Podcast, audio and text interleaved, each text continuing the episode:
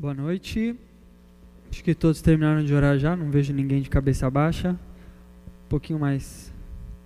É, o Lauro também, né, pediu para ficar sempre para estar tá de olho nas redes sociais, que ele vai estar tá postando coisas novas, né, a respeito da viagem, tanto deles, né, família Nur, quanto da família Aziz. É isso, né?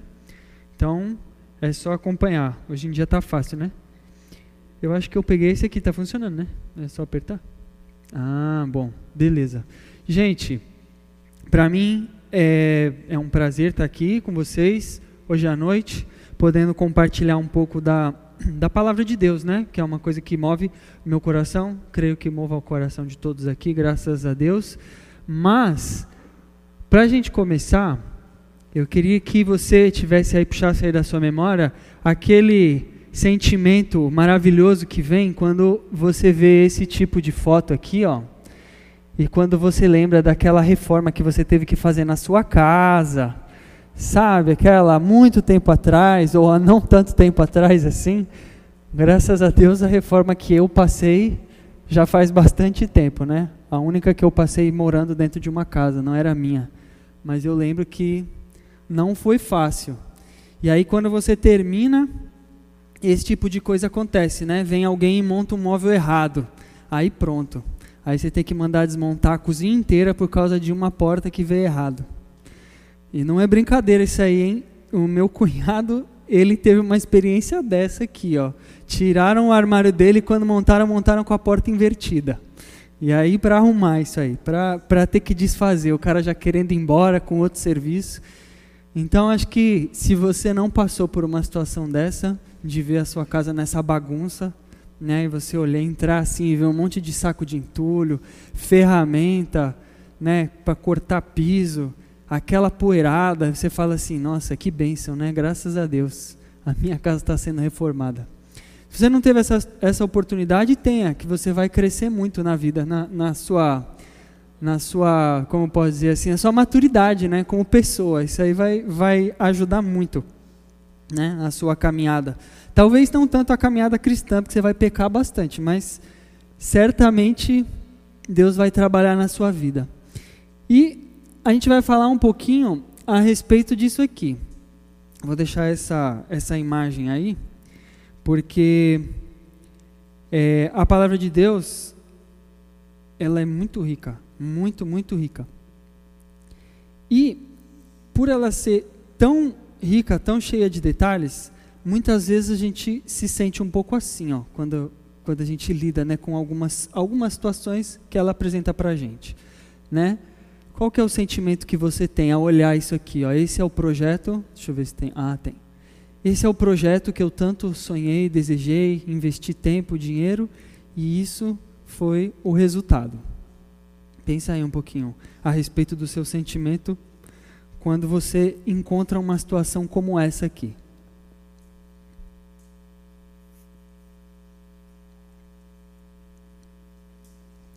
Enquanto você vai pensando e vai avaliando aí qual é o sentimento que vem, eu queria que é, a gente abrisse lá. Não, não precisa abrir ainda não, que não vai ser esse o texto. Deixa que eu abro aqui. No final do livro de Crônicas, aconteceu uma situação muito parecida com essa. Quer dizer, começa lá, né? E vai se arrastar por um bom período. Então, lá no, no livro das Crônicas, segundo livro de Crônicas, tá? Numa época em que o rei persa é que mandava em toda a situação ali, né? Só para relembrar rapidamente, o povo de Judá pecou muito, foi levado cativeiro. Jerusalém foi totalmente destruída e o povo judeu foi lá para Babilônia, ficou lá um tempão, né? 70 anos. E em algum determinado momento mudou, digamos assim, a, é, mudou o rei, né? mudou o império. Babilônia caiu, subiu o império persa. E o rei persa, que era Ciro, ele disse o seguinte, são os dois últimos versículos, 22 e 23, tá? No primeiro ano do reinado de Ciro, rei da Pérsia, cumpriu-se o que o Senhor Deus tinha dito pelo profeta Jeremias. O Senhor tocou no coração de Ciro, e este ordenou que fosse comunicado em todo o seu reino por escrito e também por meio de leitura em público este decreto. Então, parar só um minutinho aqui. Naquele, é, naquele império, era muito comum que tudo funcionasse na base da canetada ou do decreto. Então, logo a primeira coisa que Ciro fez foi isso: ele emitiu um decreto, escreveu algo, mandou alguém, né, os escribas dele escreverem, e a partir daquele decreto, é, algo deveria acontecer e não poderia ser revogado. Acredito que daqui a alguns é, domingos vocês vão ter uma outra oportunidade de ver um pouquinho mais sobre esse período e como que os reis da Pérsia gostavam muito, muito, muito de governar por decreto.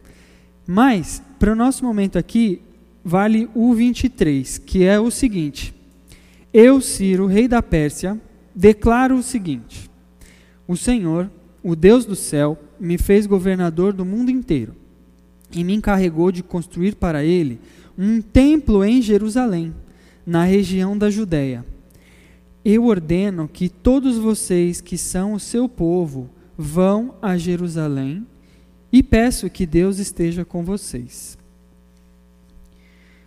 Pois é, o que será que o rei da Pérsia tem a ver com Jerusalém? Lá em Esdras, é um, é um livro que está contando a mesma história, né, mas coloca em outras palavras é, ele fala, ele relata lá o livro de Esdras relata a mesma situação. O rei ele disse que o Senhor Deus incumbiu ele de construir o templo. O templo era o local de adoração do povo judeu e o templo tinha sido destruído anos antes por causa das, das invasões da Babilônia. Mas, de repente, chega um rei de uma nação distante, muito tempo depois, e diz: Deus me incumbiu de construir um templo, onde o próprio Deus vai ser adorado. E ele fala: vocês aí, ó, oh, desculpe, vocês que pertencem ao povo de Deus, voltem para Jerusalém. E que Deus esteja com vocês. Então, é uma situação bastante diferente, uma situação bastante curiosa, que nem eu falei. Nesse tempo, para esse império, valia decreto. E uma vez que o imperador tenha decretado, não tinha mais como voltar atrás. Então, eis que o povo faz o quê? Bora para Jerusalém. Vamos voltar. Vamos lá reconstruir o templo, porque afinal de contas, se o imperador está mandando, que naquele momento era Ciro, é porque a gente tem que obedecer, a gente não tem opção, não tem alternativa.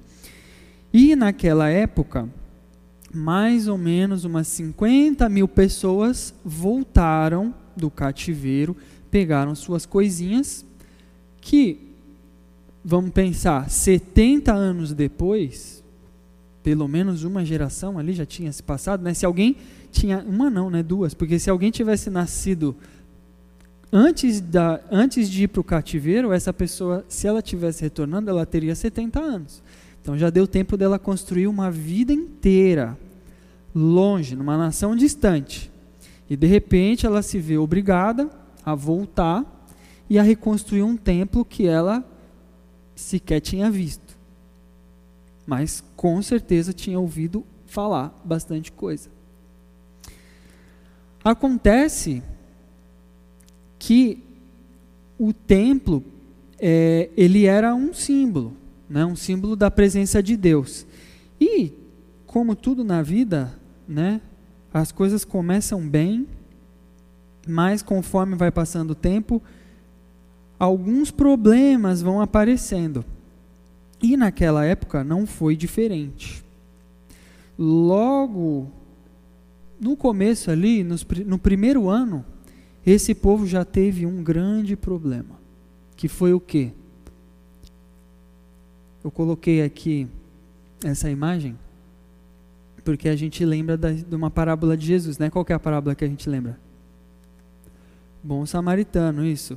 Mas bom samaritano só do exemplo de Jesus, porque naquela época o povo que habitava em Samaria resolveu chegar lá para o líder, que naquela época chamava era uma pessoa chamada Zorobabel, era o líder do povo, e falar assim: olha, a gente quer ajudar.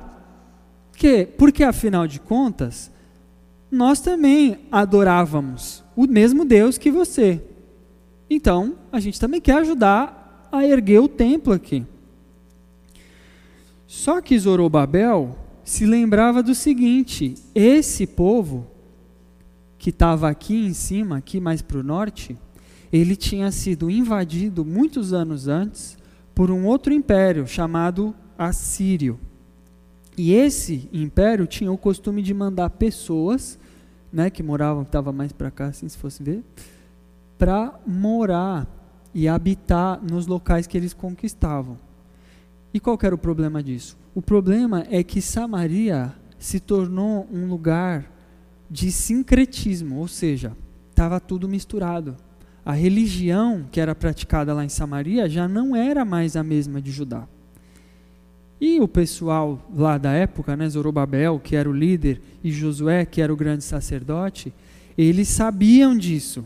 E eles perceberam, pensaram o seguinte: se esse pessoal vier agora ajudar e, entre aspas, vier adorar a Deus junto com a gente, eles vão trazer os costumes de um povo pior do que o povo que a gente estava. E vai ficar tudo uma mistureba, tudo uma grande bagunça. E a resposta deles foi: não, vocês não vão ajudar a gente a construir o templo. A gente vai fazer isso sozinho, porque a ordem era para o povo de Judá, não era o povo de Samaria que um dia foi Israel lá no passado e que hoje é uma mistureba toda aqui, ó. Não vai, vocês não vão ajudar a gente a é, construir o templo. E vocês acham que o que, que aconteceu? Felicidade, alegria, firmar um decreto, né? Vamos dar as mãos, festejar. Não foi isso que aconteceu. Não foi isso que aconteceu. O que aconteceu foi perseguição, foi foram várias tentativas de sabotagem a essa grande construção. Então, imagina aí você, se na obra da sua casa já dá confusão, e só você manda, né, e o pedreiro, entre aspas, obedece, ou às vezes não, né, às vezes ele faz o que ele quer. Imagina nessa situação onde o rei mandou, o povo foi para um lugar longe, tinha que construir um templo e outros terceiros queriam se envolver. Imagina a confusão que deu isso daí. Pensem bem. Nesse contexto, nesse contexto, foi que veio a palavra de Deus para um profeta chamado Ageu.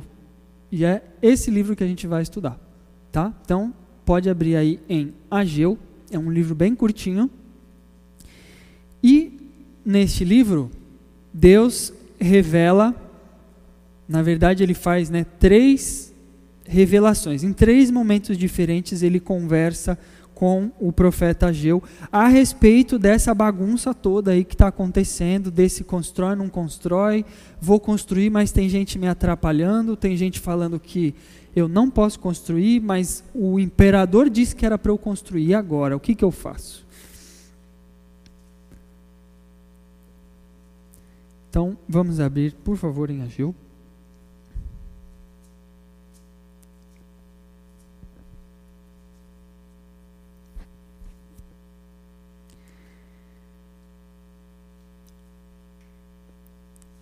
Quando,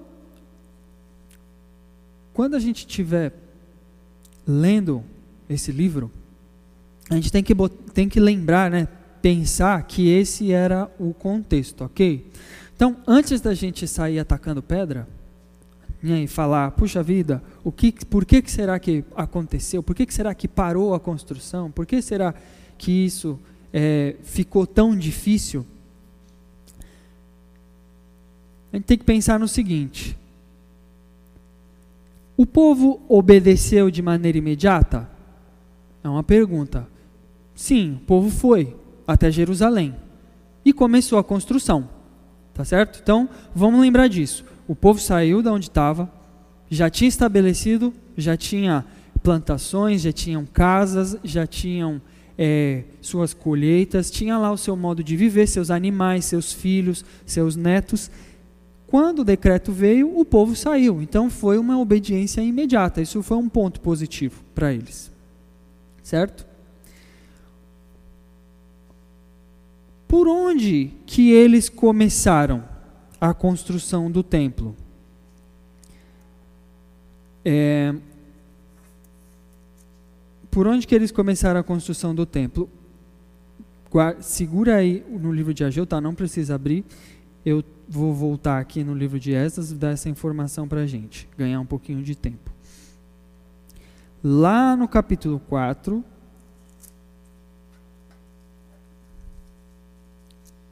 desculpe, lá no capítulo 3, é, cadê? Isso, capítulo 3, diz o seguinte: Quando chegou o sétimo mês e os israelitas estavam morando nas suas cidades, todo o povo se reuniu em Jerusalém. Então o sacerdote, filho de Josué, filho de Josadaque, os seus companheiros e outros sacerdotes, e também Zorobabel, filho de Salatiel, e seus parentes, construíram o altar do Deus de Israel para oferecer sobre ele sacrifícios, que manda a lei de Moisés, homem de Deus. Então, o povo chegando lá resolveu que ia começar a construção pelo altar. Porque era no altar que se ofereciam sacrifícios a Deus, o que foi algo muito interessante, porque o altar era a parte mais importante do templo. Para que, que servia o templo? O templo servia para Deus ser adorado naquele lugar, naquele local. E através de, do que? De qual procedimento Deus era adorado naquele local? Através dos sacrifícios. Então o povo chegou lá e reconstruiu o altar. Começou, bom, vamos começar aqui pelo altar. O altar é a parte mais importante. Ponto positivo: o povo começou por aquilo que era o mais importante. Só que quando eles chegaram lá, eles não tinham todos os recursos, eles precisavam levantar os recursos, né? Afinal de contas, era uma construção muito grande. Então, ó, no, pulando, avançando um pouquinho lá em Esdras 3:7, o povo deu dinheiro para pagar os pedreiros e carpinteiros e deu comida, bebida e azeite para serem mandados à cidade de Tiro e Sidom. Essas coisas foram trocadas por madeira de cedro que foi trazida é, por mar de Líbano até o porto de Jope. Tudo isso foi feito com permissão de Ciro, rei da Pérsia.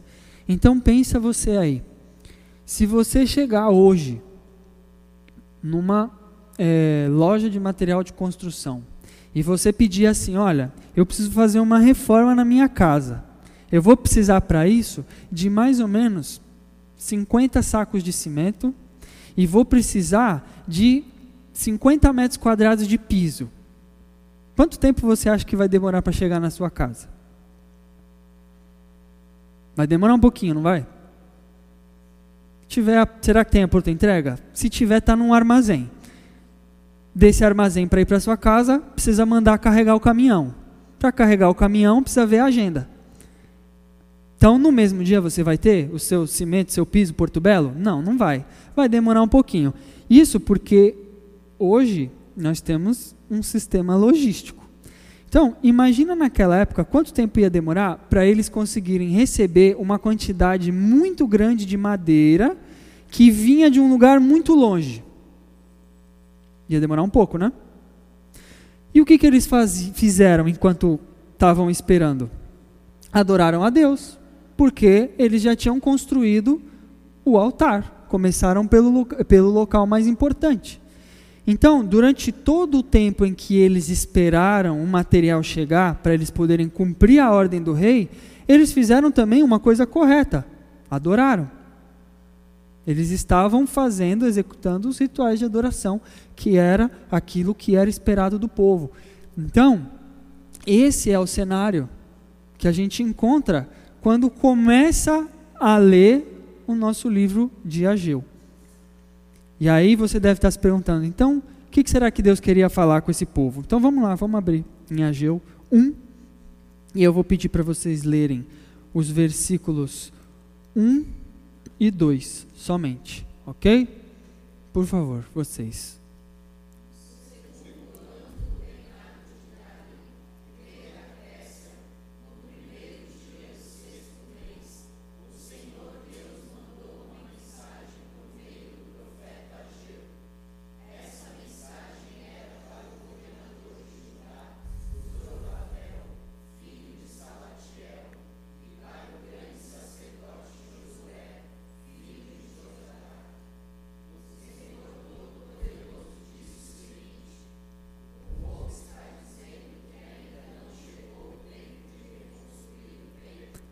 Obrigado.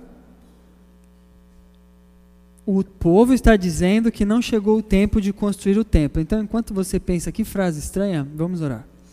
Senhor, nós queremos te agradecer pelo momento, queremos te agradecer porque a tua palavra ela deixa é, para nós informações muito importantes a respeito da tua vontade para as nossas vidas. E a gente quer gastar esse tempo é, ouvindo, ouvindo a tua palavra, ouvindo a tua mensagem, que apesar de ter sido entregue para o teu povo há tanto tempo atrás, ela também é atual e ela pode falar ao nosso coração. Então, abre o nosso coração, abre o coração de cada um aqui, para que a tua palavra é, haja e transforme, Senhor. Em nome de Jesus é que eu oro, amém. Ué, o povo não estava trabalhando até agora, dois minutos atrás, por que será que Deus então pediu, falou, né, deu essa mensagem para os líderes ali, né, representados por Zorobabel e Josué? Acontece que o povo perdeu o foco. Começou esse movimento dos inimigos, dos samaritanos, eles começaram a atrapalhar o material para construir o templo demorou para chegar, como a gente falou, não era uma coisa rápida, e no, nesse meio tempo o povo perdeu o foco. Perdeu tanto o foco que Deus resolveu, na sua sabedoria, mandar uma mensagem para ver se o povo voltava ao foco. Hoje nós vamos ler até o versículo 11. Tá certo? Então nós já lemos o 1, o 2. Eu vou continuar nos ímpares e vocês continuam nos pares até o 11, pode ser? Então, continuando aí no versículo 3. Por isso o Senhor falou assim por meio do profeta Ageu. Vocês.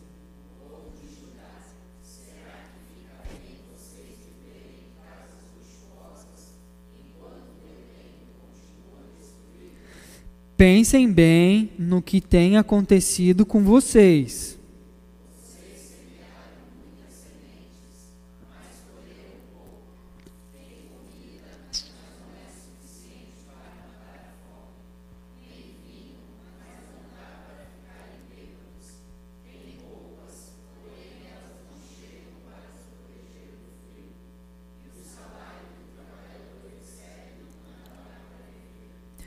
Por isso, o Senhor Todo-Poderoso diz: pensem bem no que tem acontecido com vocês.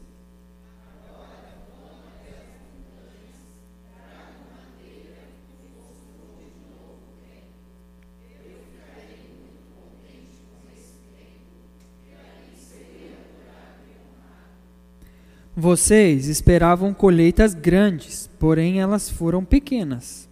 E quando estavam levando para casa o pouco que colheram, eu soprei tudo para longe. E por que foi que eu, Senhor Todo-Poderoso, fiz isso? Foi porque vocês só vivem cuidando das suas próprias casas, mas não se importam com a minha casa que está destruída.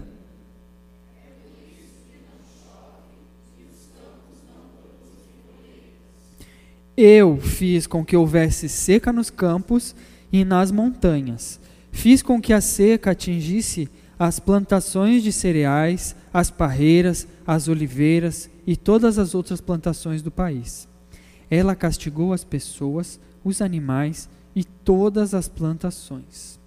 Amém? Amém. Seguinte, pensem bem na prioridade de vocês. O que, que vocês andam fazendo nesse tempo todo? Eu não mandei que construíssem o templo, porque parou. Alguém mandou parar? Alguém não, eu mandei parar. Então, esse é um primeiro desafio desse livro, desse pequeno livro aí. Fazer a gente pensar um pouco a respeito das nossas prioridades. Só para concluir e a cabeça ficar no lugar, o decreto de Ciro, ele tinha sido né, promulgado aqui, ó, em 536. Foi nessa, essa foi a data que Ciro mandou o povo voltar e reconstruir o templo.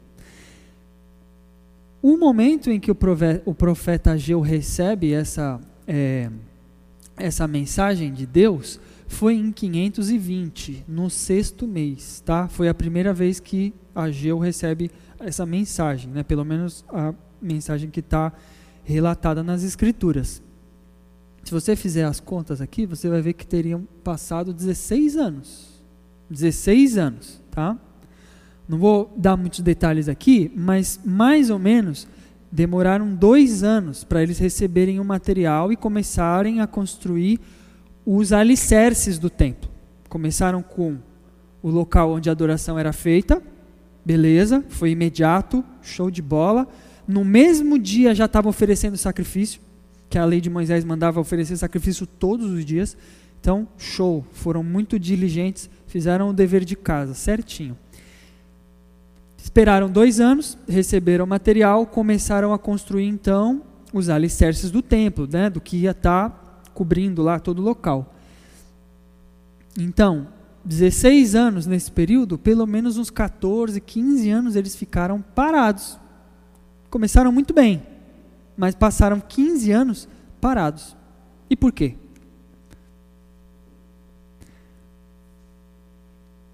Deus então fala, ó, pensem bem. O que é que está acontecendo na vida de vocês depois desses 15 anos, depois desse tempo todo, que merece uma reflexão?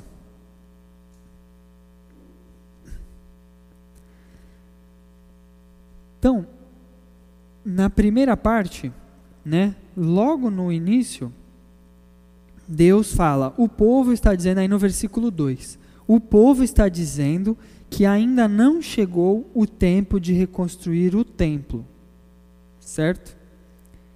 Por isso o Senhor falou assim, por meio do profeta Ageu: Povo de Judá, será que fica bem vocês viverem em casas luxuosas enquanto o meu templo continua destruído? Pensem bem.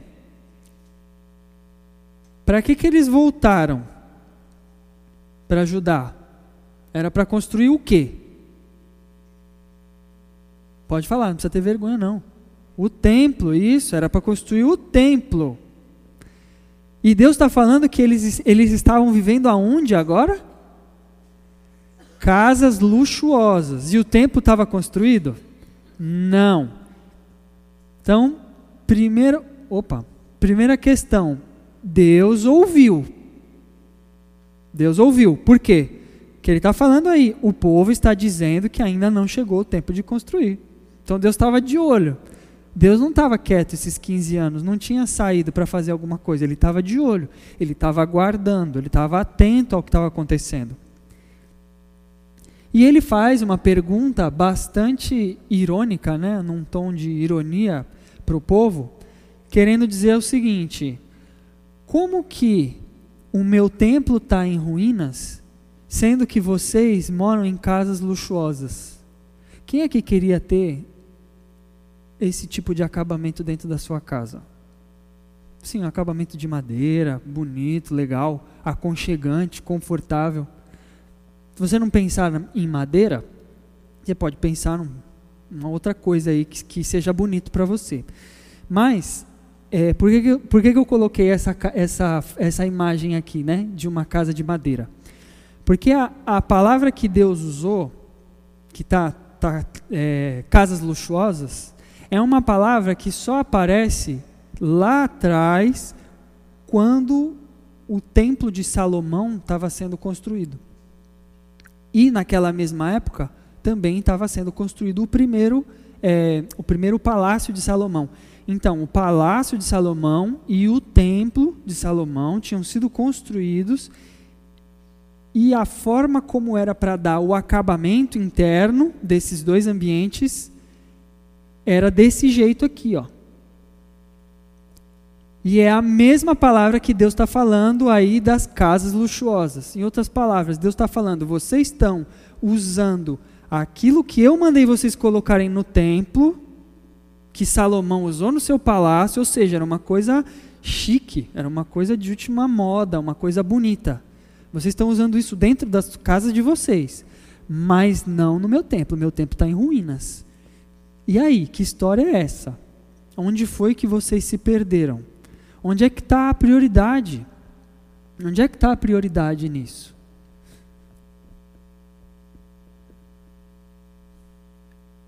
Lá no, no, versículo, no versículo 1, que vocês leram aqui para mim, é, Deus está falando com duas pessoas aí em especial, né, que aparecem. Quem são essas duas pessoas? Zorobabel e Josué. Zorobabel era o governador, Josué era o sumo sacerdote. Em outras palavras, eles eram os líderes, eles eram os responsáveis por aquele povo. A palavra de Deus era dirigida ao povo. Versículo 4: Povo de Judá, vírgula. Então a, a palavra era dirigida ao povo. Mas quem era responsável por corrigir os rumos do povo? Os líderes. Tanto que Deus vai falar, Ageu, vai falar com os líderes, cobra dos líderes. Então, fica aí uma, é, uma exortação né, para nós. Para nós, que eu quero dizer assim, nós que estamos em posição de liderança. A correção dos rumos é nossa responsabilidade. A gente não pode deixar que qualquer coisa aconteça e, e as, e se perca o foco, se perca o rumo daquilo que era é, originalmente a proposta. E aí, se vocês perceberam, versículo 5 e versículo 7, vamos ler novamente esses dois versículos. Por favor, vocês leem o 5 e eu leio o 7. Vocês, um, dois, três.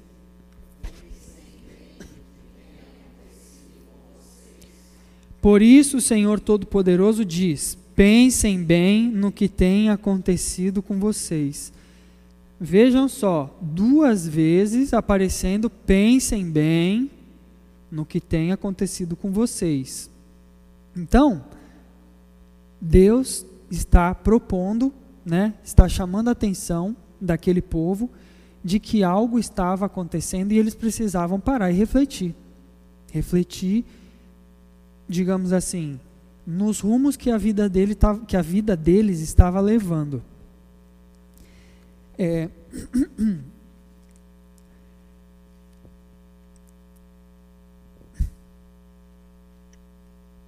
nos dias de hoje, a gente está acostumado, né, a fazer esse tipo de avaliação. Quem aqui nunca deu uma avaliação no aplicativo, no iFood lá? Chamou a comida, demorou, avaliou mal. Ah, o motoboy demorou para chegar. Teve uma que eu vi, teve uma que eu vi a respeito de avaliação aí, que falou: esse lanche está sem graça. Aí responderam: então pede um X palhaço. Então tem essa dinâmica, né? Tem essa dinâmica de avaliação, faz parte do nosso dia a dia. É verdade, isso aí, o estabelecimento falou: quer lanche com graça? Pede um X palhaço. Vocês podem procurar existe essa dinâmica. Para nós, isso não é uma coisa estranha. Faz parte do nosso dia a dia. Da mesma maneira, naquela época, esse foi o recurso que Deus encontrou. Olha, vamos parar, vamos pensar e vamos fazer uma avaliação. Pensem bem, pensem bem nos rumos que a vida de vocês tem levado. Esses versículos, essas palavras, elas se repetem durante os dois capítulos de Ageu. Pensem bem nos, no que vocês têm feito. Pensem bem nos rumos de vocês. Em outras traduções, considerai os vossos caminhos. A ideia é por onde que vocês estão andando. Vocês já pararam para pensar? Vejam aí que Deus demorou 15 anos para fazer o povo refletir. Então, Deus teve paciência. Material eles tinham, porque a casa deles era luxuosa. Então, por quê? Por que, que não estavam fazendo o que eles foram chamados a fazer?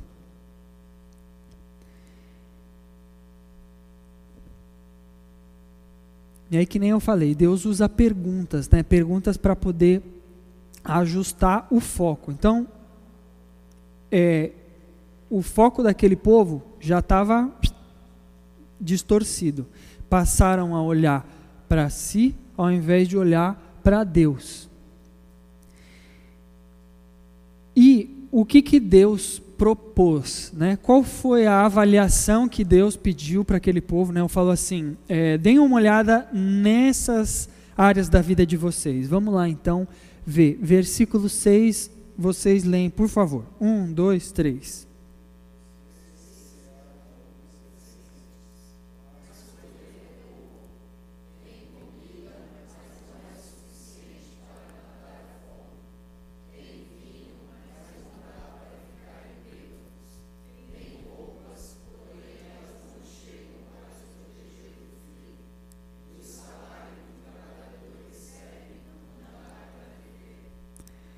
Muito bem, então Deus fez uma lista aí, né, para eles avaliarem. A lista está grande.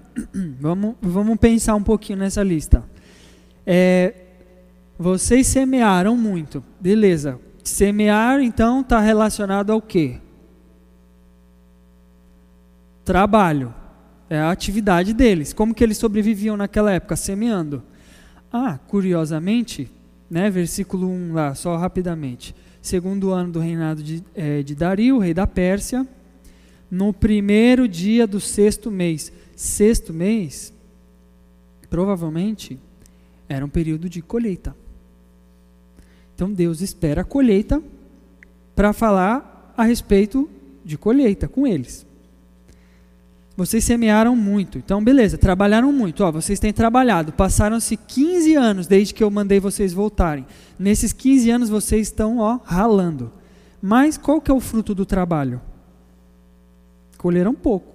Tá aí, ó, colheram pouco. Conseguiram quase nada. O esforço de vocês está sendo jogado no lixo. Aí depois fala, tem comida. Comida está relacionada ao quê? A sobrevivência, né? É um, é um mínimo para o ser humano conseguir sobreviver, é comer mas não é o suficiente para matar a fome. Aí, na, na versão que a gente está usando, né, tem vinho, mas não dá. Leiam aí, tem vinho, mas. Então quer dizer que o vinho é para ficar bêbado? É isso que a Bíblia está ensinando agora? Não, não é. Ninguém é para se animar, não. Essa, essa ideia aqui, essa ideia aqui, se a gente for pegar em outras traduções, vai ver que é uma ideia de estar satisfeito, tá? de se saciar. É quando você bebe, bebe muita água porque está muito calor. Se você beber só um pouquinho de água, não vai adiantar nada. Ou para alguns aí, né? Tá muito calor, você fez uma atividade física ali, está suando muito, né? Calor. Você pega uma Coca-Cola e dá só um golinho assim, né? Um dedinho só. O que, que vai acontecer? Nada, né? Vai ficar com mais sede, porque é muito doce e vai te dar muita sede. Então é essa a ideia aí. Vocês bebem, mas vocês não se saciam, vocês não ficam satisfeitos, vocês estão querendo sempre mais e mais e mais. Então, muito bem. O que mais aí que Deus manda eles avaliarem? É as roupas. Então, a roupa ela está relacionada com o quê? É sinônimo de quê? Roupa proteção, né, do frio que ele está falando. O que mais, né, para nós hoje aqui? Roupa significa o quê? Quem tem um armário cheio de roupa? Dinheiro. Então, uma forma de se apresentar, é, é visual, status, né, que nem vocês colocaram. É, conforto. Conforto. Né? No caso aí, para se proteger do frio, passar frio, ninguém merece. Né? Da mesma maneira que passar calor também é ruim. Mas enfim, a ideia da roupa é essa essa essa proteção, né? É, é essa é estar confortável. E o salário que o trabalhador recebe não, não dá para viver. Beleza, então Deus repetindo aí essa questão do, do de receber aquilo que é, você está buscando. Né? O trabalhador trabalha em busca do seu salário. Então, olha só quantas coisas que Deus pediu né, e, e usou de exemplo para eles pensarem. Trabalho, lazer, é, comida, né, sobrevivência, o conforto, tudo isso, em todas essas áreas, o povo estava experimentando frustração. Frustração. Que nem o nosso primeiro exemplo lá. Você planeja, você desenha, você imagina, você sonha. Talvez até pague para um arquiteto fazer um desenho lindo, maravilhoso da sua casa. E aí, quando você vê o resultado final, você pode ficar satisfeito ou pode se frustrar. Então o povo estava experimentando uma frustração em todas as áreas da vida deles. E aí talvez naquele momento, conversando, né, uns com os outros ali, eles pudessem estar falando, pô, o que será que está acontecendo? A gente passou 70 anos naquele lugar, né, comendo o pão que o diabo amassou. Nossos pais, nossos avós foram feitos escravos. Muitos deles morreram, foram tirados da, da terra aqui, dessa terra, que a gente gosta, que a gente ama.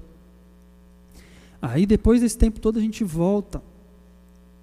Estamos com esperança, estamos felizes, finalmente, depois de tanto tempo, poder voltar para casa, voltar para o nosso pedaço, para o pedaço que nós recebemos como herança.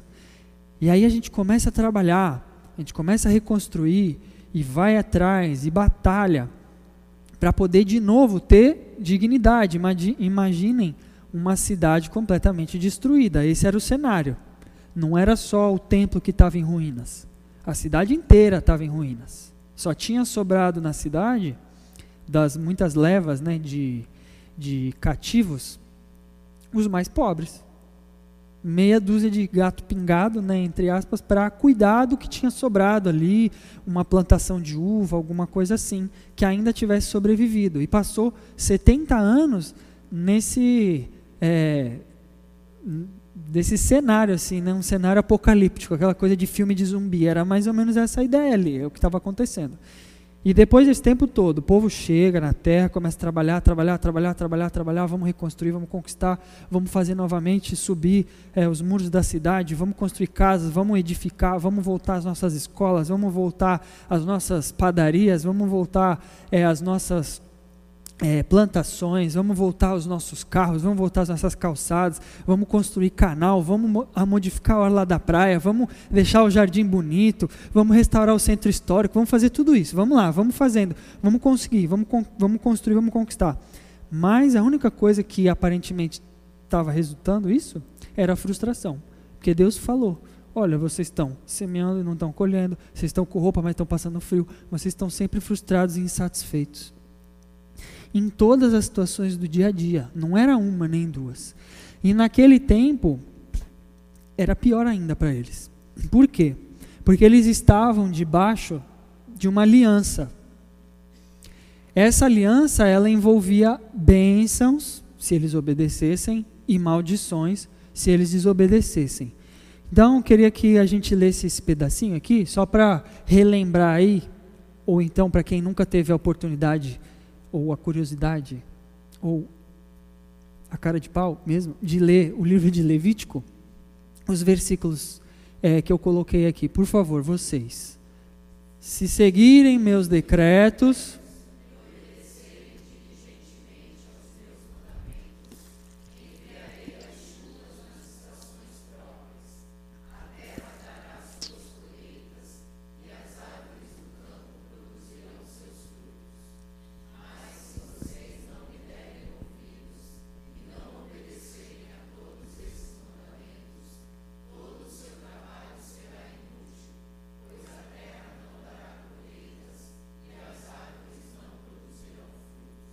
Legal, obrigado.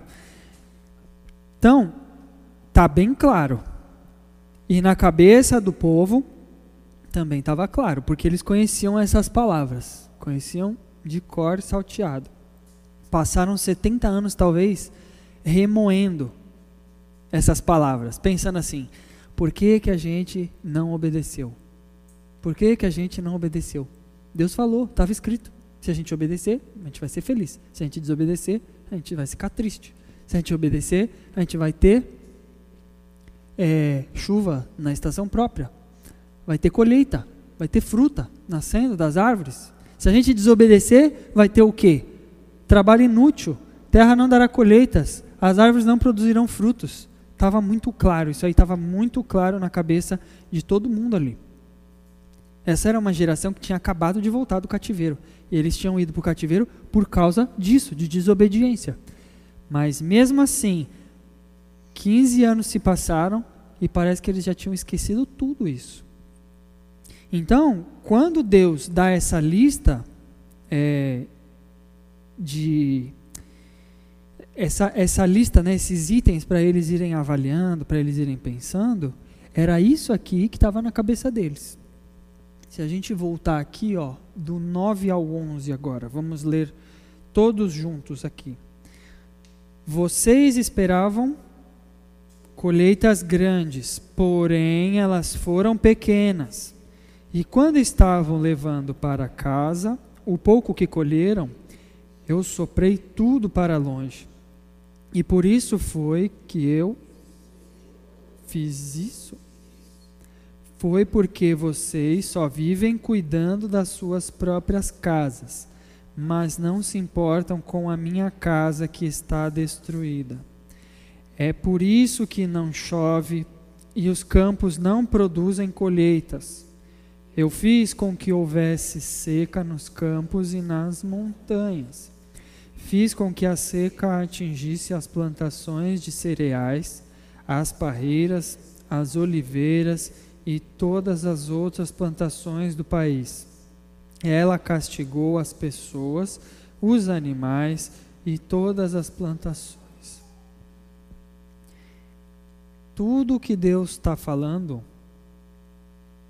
era é, algo muito visível para o povo, porque eles tinham na cabeça deles essa aliança aqui. E tudo o que Deus está falando, ele já havia dito que faria. Então Deus não está apresentando nenhuma novidade para o povo. Ele está apenas dizendo: o que eu disse está se cumprindo. Eu estou fazendo a minha parte, que é cumprir a minha palavra, cumprir as minhas promessas, cumprir as minhas leis. Agora vocês não estão fazendo a parte de vocês, que é obedecer. Onde será que foi parar a sensibilidade daquele povo que sabia de tudo isso? que estava vendo uma situação cada vez pior, de cada vez menos, menos material, né, menos bens, menos é, recursos e mais frustrações. Sempre frustração em cima de frustração. Colheita após colheita, frustrações. Cada roupa nova comprada, frustrações. A cada é, festa frustrações. Tudo o que estava ao redor deles girava em torno de frustrações. Então percebam aí que Deus está usando, ó, pensem bem.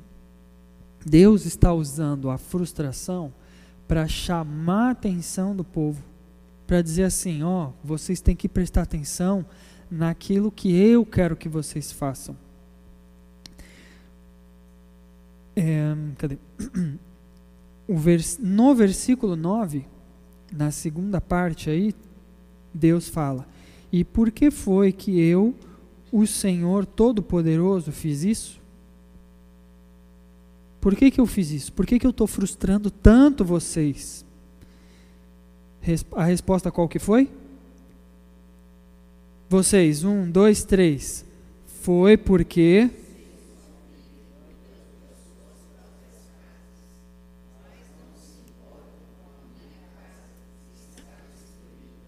O povo estava então agora sendo acusado, era uma acusação, uma acusação séria. Deus estava falando: vocês só se importam com a casa de vocês.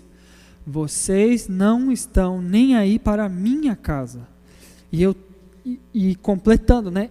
Deus falando, né, pensando, eu trouxe vocês para cá para construir a minha casa, não a casa de vocês. Mas vocês só pensam na casa de vocês. Então, vocês só pensam no trabalho de vocês. Vocês só estão ligando para o sustento de vocês. A única coisa que vocês pensam é em tomar o vinho até vocês ficarem alegres, é o entretenimento de vocês. Vestir as roupas, ter dinheiro para comprar mais coisas, conforto, tudo gira em torno de vocês. Vocês estão com a prioridade totalmente invertida. Então, essa essa era a mensagem que Deus estava querendo levar ali para aquele povo. E qual que seria a avaliação, né? O que, que será que, né, na, na, nas carinhas, o povo tinha que colocar em relação a cada uma dessas áreas da vida, né? Será que estava tudo legal, mais ou menos, ou indo mal? Agora, o versículo 8, ele é a chave aí daquilo que Deus está tá querendo chamar atenção. Porque quando Deus frustra os planos daquele povo, né, e os nossos também, ele não frustra porque ele quer frustrar, e ele frustra, mas ele quer que a gente preste atenção na solução. A gente mude. Perceba que a gente está indo para o lado errado, e que a gente precisa corrigir o nosso rumo. Versículo 8, então, com vocês, por favor. Agora.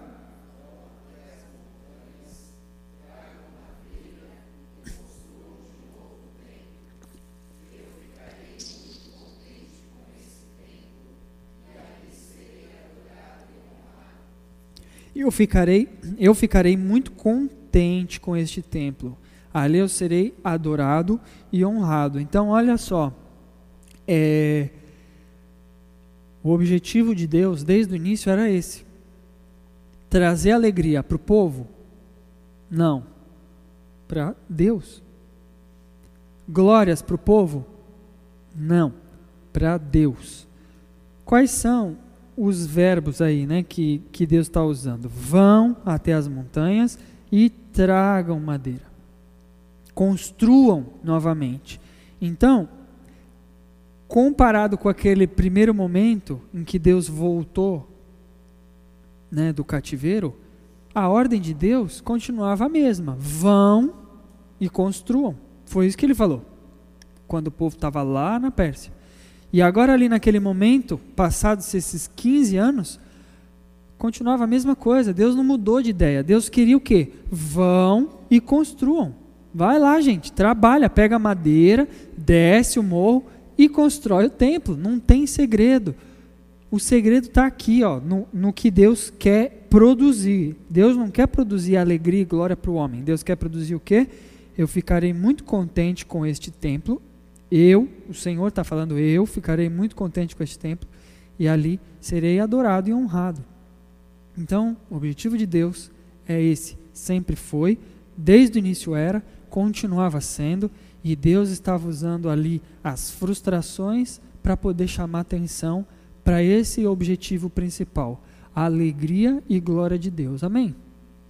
Amém. Onde é que está a obediência então? Não era uma novidade, o povo sabia. Então o povo tinha que obedecer. O que, que Deus espera e o que, que Deus esperava naquele momento era obediência.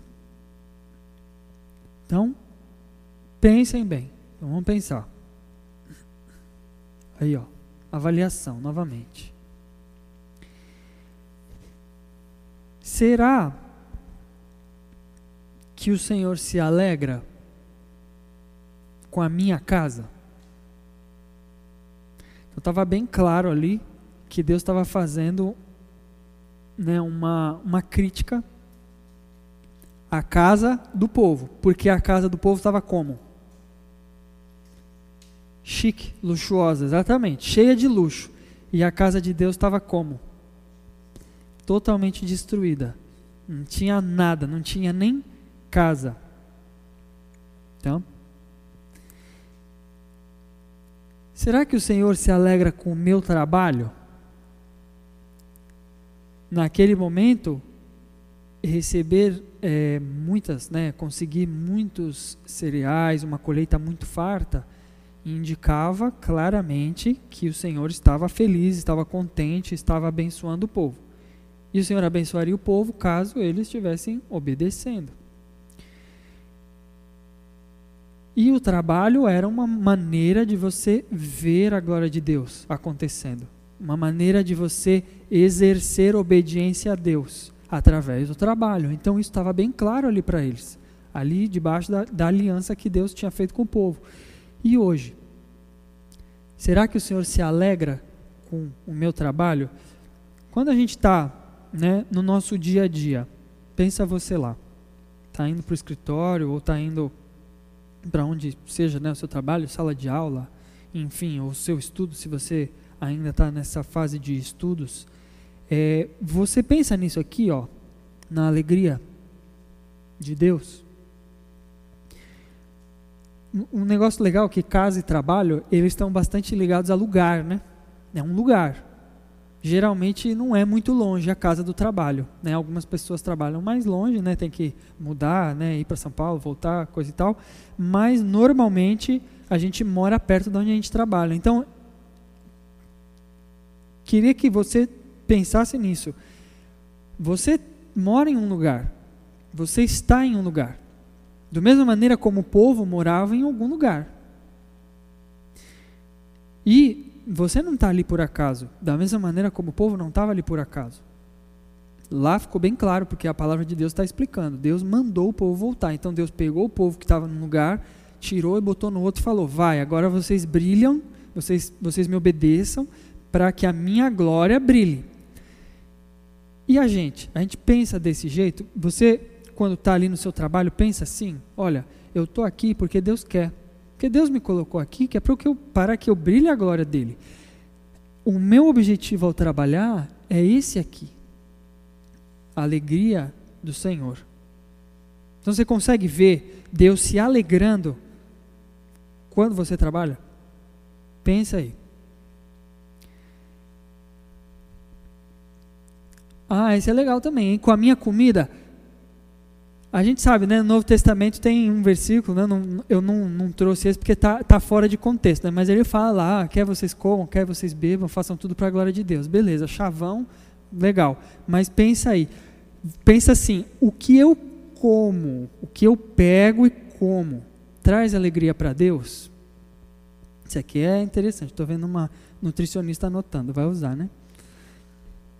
Mas é bem por aí mesmo. O que eu como traz alegria para Deus ou só traz alegria momentânea para o meu colesterol? E o meu lazer, e o meu lazer também traz alegria para Deus? Hoje em dia, basicamente, o nosso lazer é Netflix, né? Disney, essas coisas todas, né? esses streamings da vida.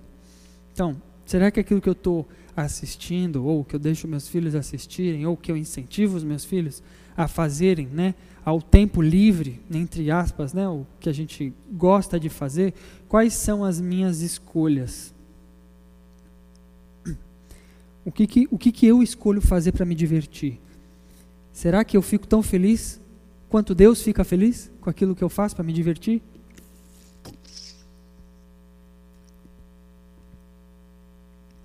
Em relação à roupa,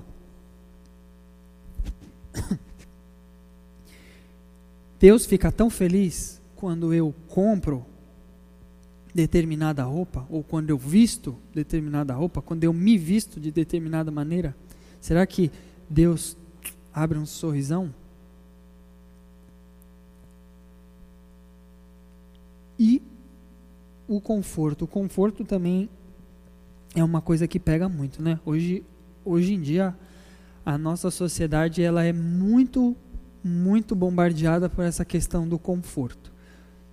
Tudo o que é oferecido é oferecido dessa maneira, vai te trazer mais conforto, vai te trazer um benefício. Isso é melhor para sua família. Essa casa é melhor para sua família. Esse trabalho é melhor para sua família, para você. Essa roupa é melhor para você, para sua família, para os seus amigos, para aquelas pessoas com quem você quer se relacionar. Né? Esses lugares que você frequenta são melhores. Né? O que eu acabei de falar, o lazer, o serviço de, de streaming é mais confortável para você. Você não precisa nem sair de casa. Veja só que, que maravilha. Então, o conforto ele é colocado hoje, né, para a gente, como uma das prioridades máximas. Dificilmente alguém vai tomar uma decisão que não seja muito confortável. E o povo de Judá tinha feito a mesma coisa lá. Mesma coisa lá. Com certeza eles estavam muito mais interessados no conforto próprio do que em construir a casa de Deus. E ali, é, a casa de Deus, ela é uma, para nós, né, olhando hoje, ela é uma ideia da, da, da vontade de Deus, né? Então, quando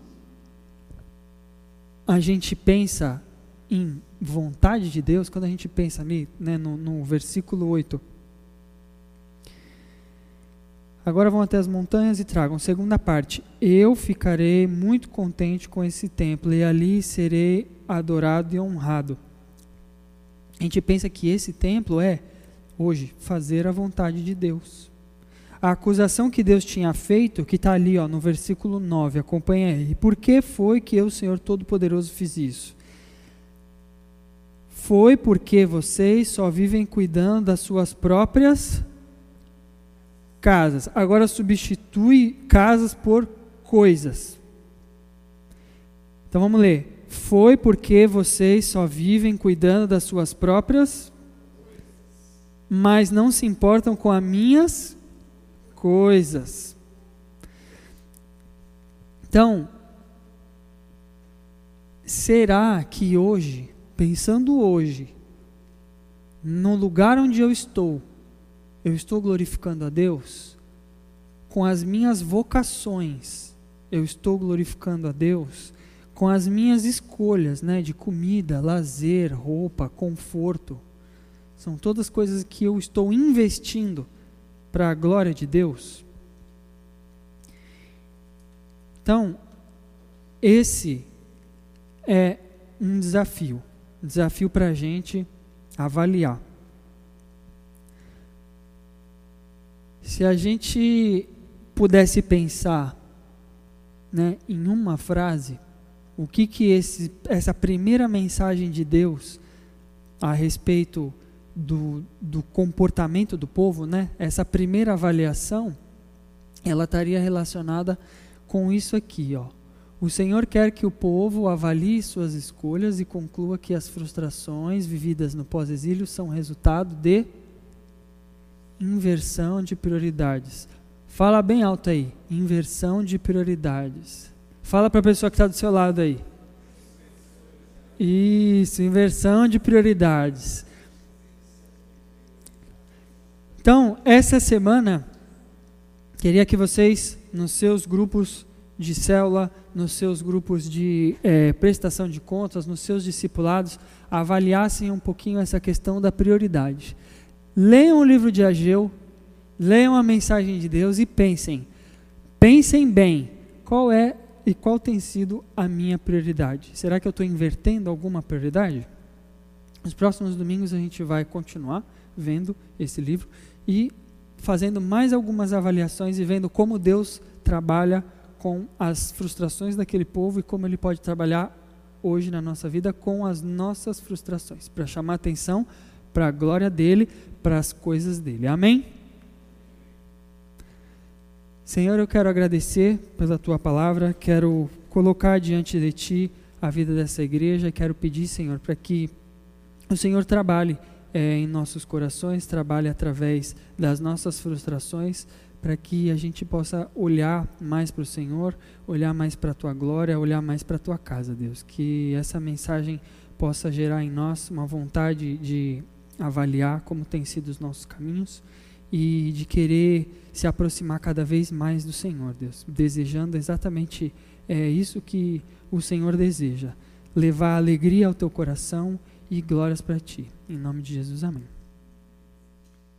Boa semana.